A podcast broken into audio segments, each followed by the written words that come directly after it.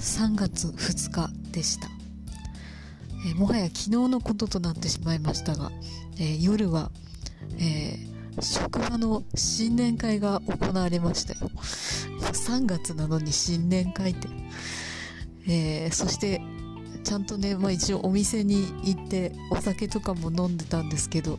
え、それがものの1時間で終了してしまいました。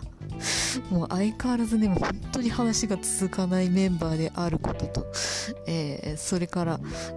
私たちが異常に食べるのが早すぎて、えー、出されたものを瞬く間に平らげてしまうというのが、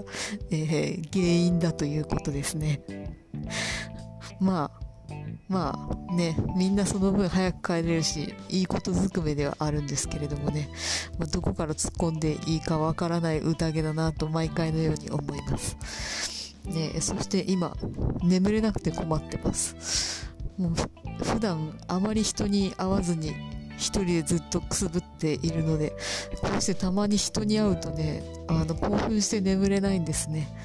まあこれもこれで困ったもんです。えーとりあえず皆さんはおやすみなさい。